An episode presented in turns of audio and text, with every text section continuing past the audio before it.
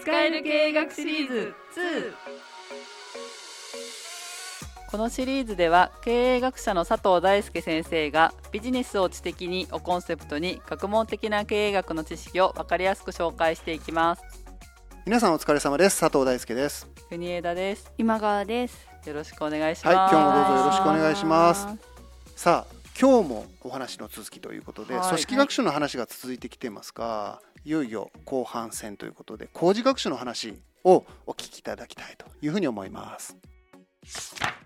まあ組織学習が大事だっていう話なんですけれどもそのまあダブルループ的な組織学習をやるために実は壁があるんですよね。壁はい、だから実はこの壁があるから、まあ、それがやりにくいから実はみんなシングルループつまり定時学習にこう陥りやすいっていうこう話なんですよね。はいでその適応と変革っていう2つの組織学習のあり方がありますよねという話はしすでにしました。はいで適応するってちょっと理屈っぽく考えてみてほしいんですけど、まあ、前時的な変化ってことなんだけど例えば組織ルーティンって言いますけど既存の組織のまあやり方とか仕事のプロトコルみたいなね、はい。パターンがありますよね。うんうん。でその仕事のやり方を環境に適応するってことは変えていくってことになるわけですよね。はい。だから皆さんが例えば日常的に仕事をしているやり方とか組織の常識とかうん。パターンとか思い込みっていうのがあってそれがまあ組織ルーティンとしてこう埋め込まれてるわけです皆さんの頭の中に、はいはい。だから仕事は毎日毎日同じような感じでできるわけですね。変に考えなくても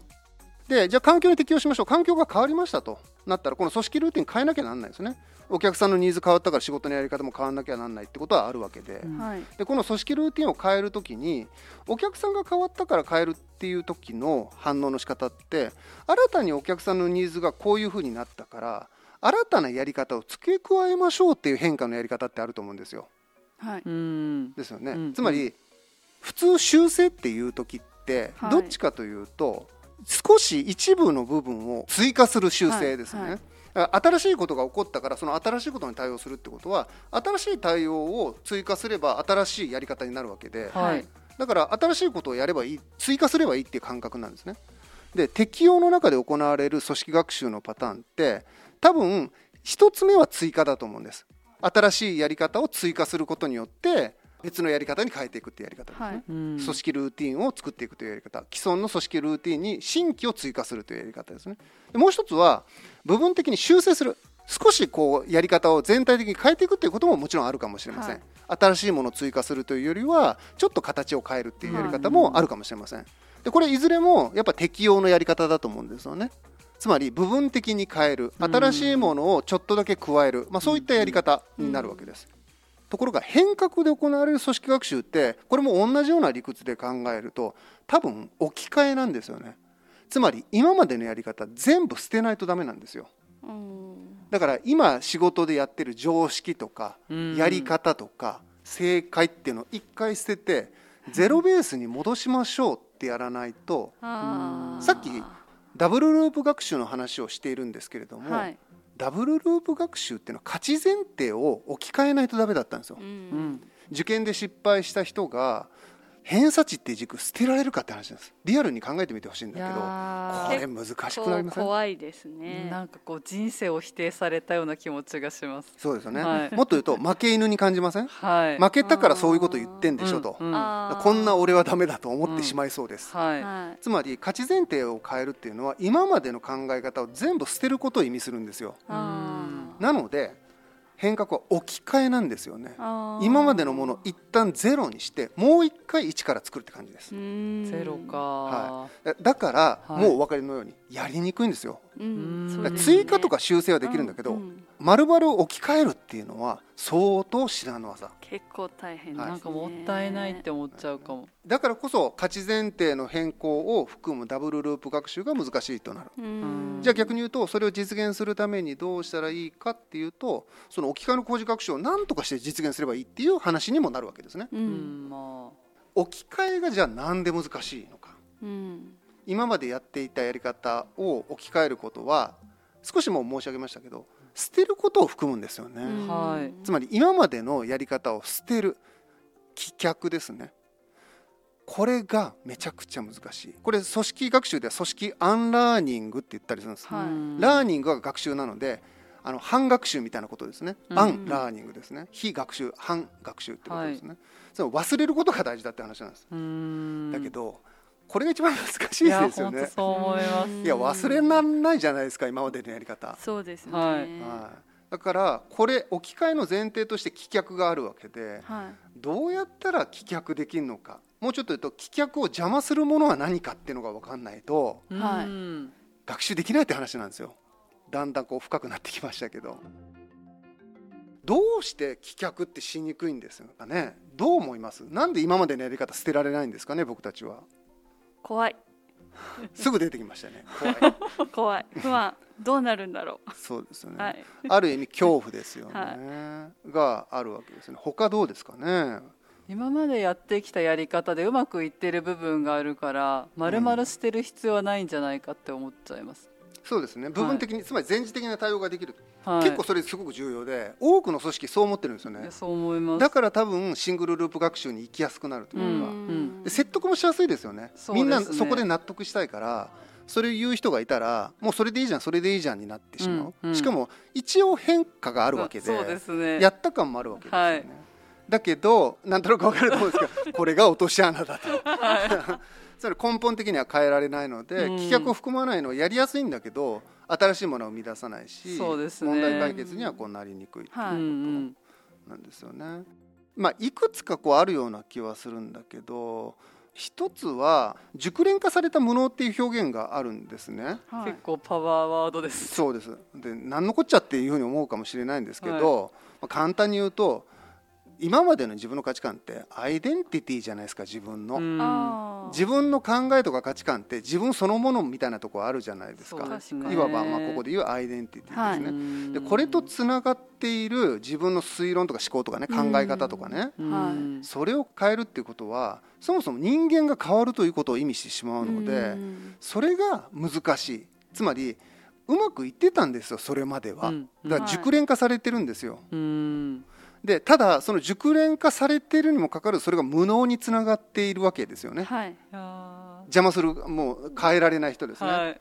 だから例えばねロートルがいて新しいことをやろうとすると邪魔するんだ みたいな話っていうのは多分これに近くって実際その人成果出してきてそこにいるんですよね。まあそうなんでだから成功体験もあってあの人は間違ってるはずはないっていう思い込みもあるし本人もそう思ってると。うんところがそれはある意味熟練化された無能なんですよね。厳しくないですか？めっちゃ辛いな。熟練化されててうまくやってきたんだけど 今や無能ですよっていうね。刺さる。ちょっと切なさそうとですよね。寂しさはい。といろいろ混ざってる。そうなんですよね。だからこの熟練化された無能っていうのが組織アンラーニングの難しさの原因になっていてうん。つまり棄却できないことの原因になっていてだからその難しいのは熟練化されてるからなんですよねやっぱ組織の中でもそれなりの立ち位置にあったりするとやっぱ否定しにくいし事実成果出してる人を過去のものだからすぐ切り捨てられるかっていうとそれがもう陳腐化してるかどうかって判断って利かないじゃないですか普通うん。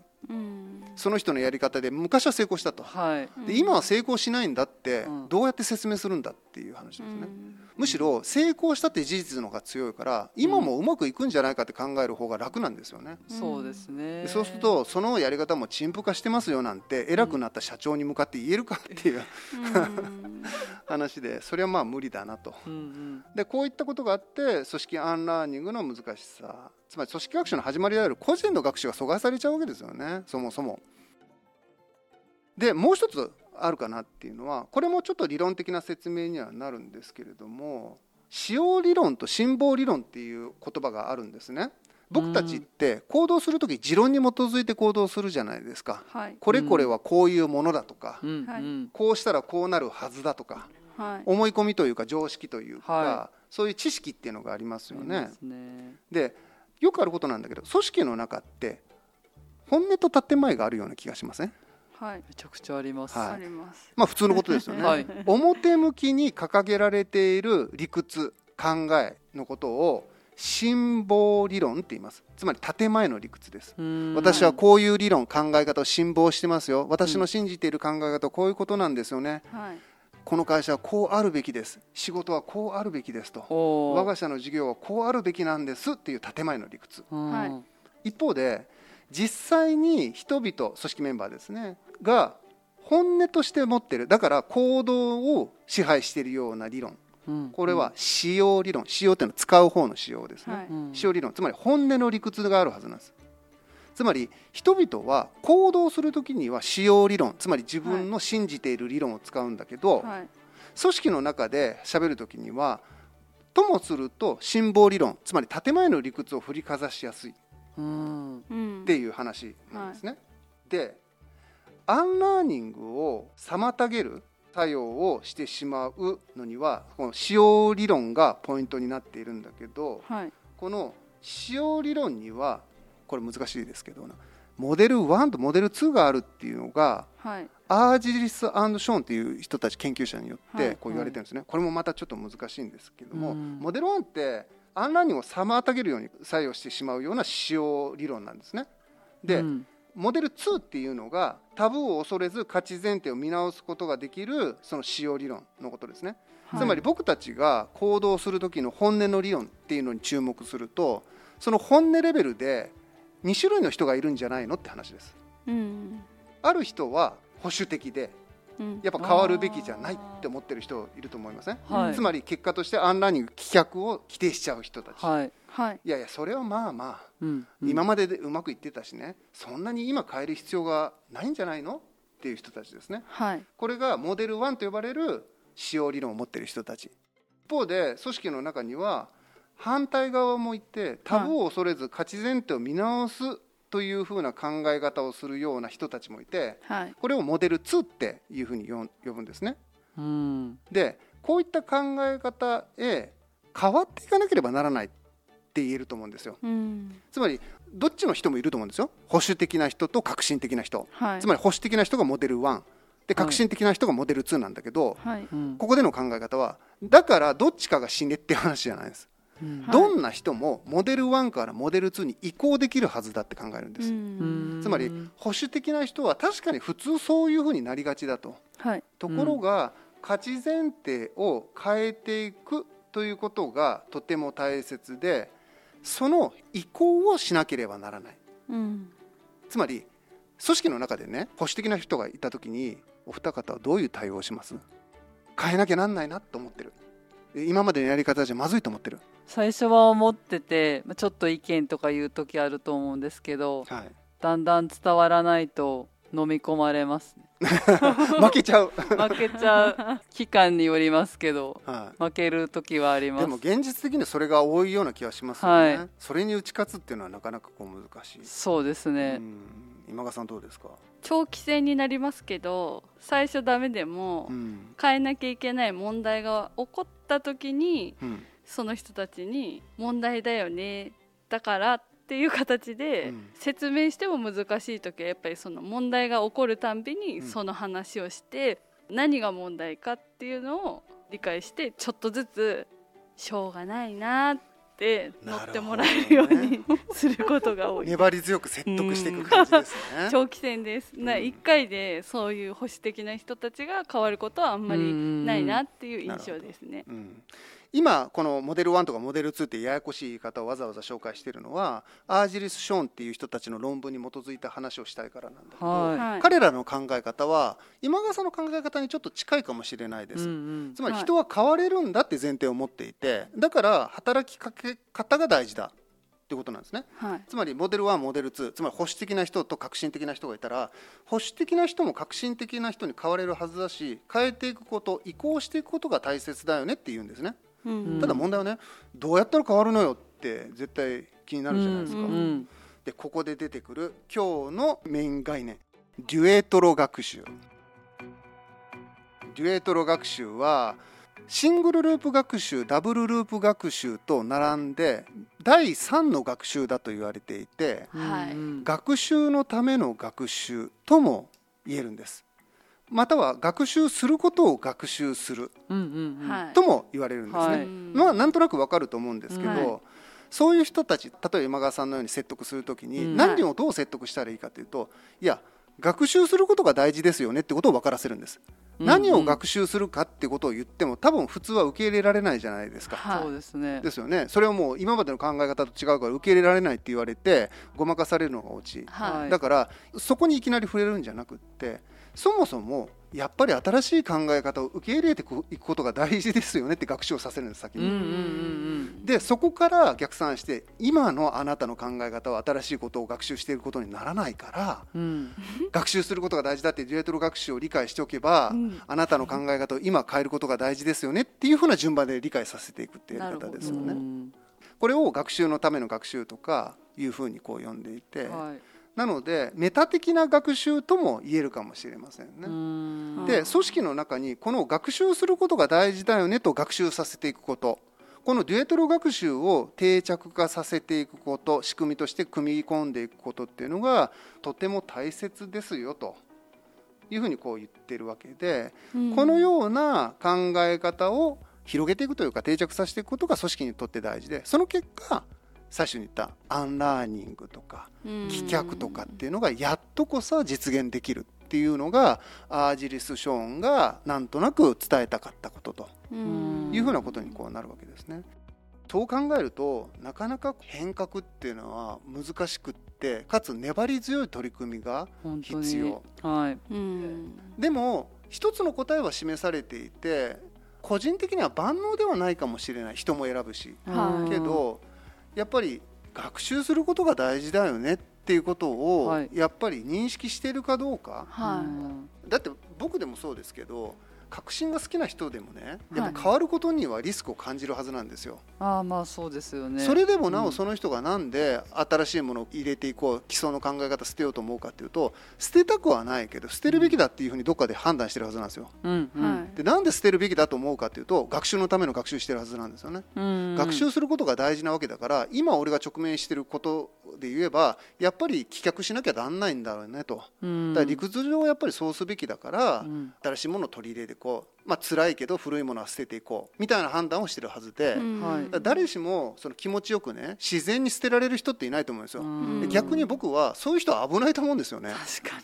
ちょっと危なくないですか、何でもかんでも基礎の価値観捨てて新しいものを受け入れていくってち はい。ょっとやばくないですか、なんか洗脳されやすそうな感じもしますね。なんかちょっと、まあ、パリピ感も漂うというか え昨日と言ってること全然違うけどみたいな。やばいですよねそういう人って。でそういう人はもうそもそも話にならないんだけど、はい。だから逆に言うと壁があることは真っ当であることの裏返しでもあるんですよ、確かに。だから逆に言うと変われない人はダメだって話じゃないです。むしろまともなんですよ、うん。だからこそそのまともな人をまともなやり方で変えていくっていう視点が大事で、うん。じゃあそのキーワードが何かっていうのが今回のうちデュエットの学習なんですよね、うん。それをすることによってまともな人をでもまともだからこそ捨てにくいっていう壁にぶつかってる人を変えていくきっかけになる、まあ、そういうふうな学習をしていくってこと、うん。なんか組織を作る、まあ、マネージャークラスの人たちからするとそういったデュエットの学習学習することが大事だっていう学習をいかに組織の中に埋め込んでいくかとか、うん。そういうことを考えなければなりませんよね、うん。という話にこうなる。直接的にねその自分の上司がなかなか変わってくれないっていうことがあったら、はい。その人に変わることが大事かどうかっていう観点からの議論をふっかけてみるとか、うん。なんかそういうことが一つのきっかけになるっていう話をここで教えてくれてると、うん。まあ、そんな話が今日のテーマでした。いかがですか？なんかこう実感湧きますかね？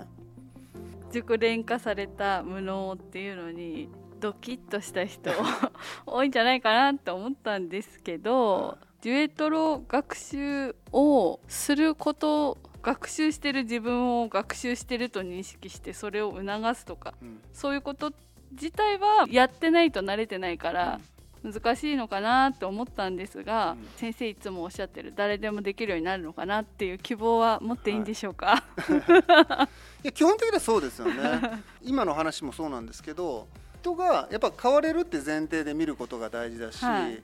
ある意味まともだからこそ壁にぶつかってるって人の見方も大事だと思うんですよね。はいはだけどともすると僕たちってなんかこう邪魔する人って煙たがられるし、はい。嫌だなと思って避けたくなるじゃないですか。はい。うんでできればその時にあいつはまともじゃないんだと思いたいと。うん。なんかなんかこっちがまともであいつはまともじゃないんだっていうふうに思いたいんだけど、その考え方にとりあえずちょっとこう一回こう落ち着けなさいって言ってるような話だと思うんですよね。うんうん。いやあなたもまともかもしれないけど実は相手も意外とまともなんだよなと。うん。でまともだからこそあなたも同じような状況だと同じ状況に陥るんじゃないかうんっていうことを実は間接的に言ってくれていて、うん。だから切り捨てて違うやつだからしようがないというふうになると、まあ、結局その人がいなくなるのを待つしかないっていうか、はい。つまり変化は求められないってことになっちゃうんだけどその人がいなくなった時に何が起こるかっていうと自分が無能になってる可能性があるんですよね。熟練化された この恐怖がだからそれが繰り返してる、つまりうん。恐ろしいのは自分がそうなってしまう可能性があるってことなんですよ、うん。でこの時に気づくのは結局あの人もあなたも一緒でしたよねと、うん。でそう そういうふうな前提で立てば自分の中にもあるその棄却を邪魔する感覚って何だろうってことを見つめ直すことが大切だしそれが今回の、まあ、セッションでは自分を見直す中でやっぱりこうメタ的にね学習することが大事だっていうことを肝に銘じることが大事だみたいなことなんだと思うんですよね。変わっていくことが大事だってことを知ってる人は多いんだけどでも変われない人が多い。はいじゃあなんで変われないのかっていうとやっぱり学習していくこと捨てて新しいものを取り込んでいくっていうことがとても大切だっていうことを肝に銘じておかないとそこにはいけない、まあ、そんなことなのかなっていう感じですよね。先生次回は組織認識論にとうとう入っていくんですけれども、はい。今日ここまででだいぶ長くねはい。組織学習っていうテーマで勉強してきました、ではい。組織学習は変革とかねそこにもこう関わる議論をしてくれていて、はいあ新しいものを生み出すために役に立つんだっていうところまで、まあ、理解していただけたかなというふうに思うんですが、うんはいダメ押しとして、うん。今度は組織学習ってどっちかってアメリカの研究者が言ってるキーワードなんですが、はい。日本初の似てるんだけどさらにもう一歩先を行った組織認識論、うんまあ、これ本のタイトルもあって「加護の忠夫」って日本の研究者が提唱しているやり方なんだけど、これがまた新しいんですよね。うん。で内容としては、まあ、新しいものをどうやって生み出していくかっていうまたは変革をどうやって起こしていくかどうして人々が変革を起こせないのか、うん。組織学習よりもさらに認知とか認識の理論つまり心理学分野とか認知科学の分野の知見を使いながら説明をしてるんですね。はい。でそれに基づく、まあ、議論をちょっと紹介しようかなというふうに思ってますので、ぜひお楽しみにしていただければというふうに思います。はいはいそれでは皆さんお疲れ様でしたお。疲れお様でした疲れ様でした。今日もお聞きいただきありがとうございました番組への感想はツイッターにハッシュタグ剣おしゃをつけて投稿してください剣は研究室の剣あとはひらがなです Google フォームからのお便りもお待ちしておりますまたこの番組が気に入っていただけましたらチャンネル登録していただけると嬉しいです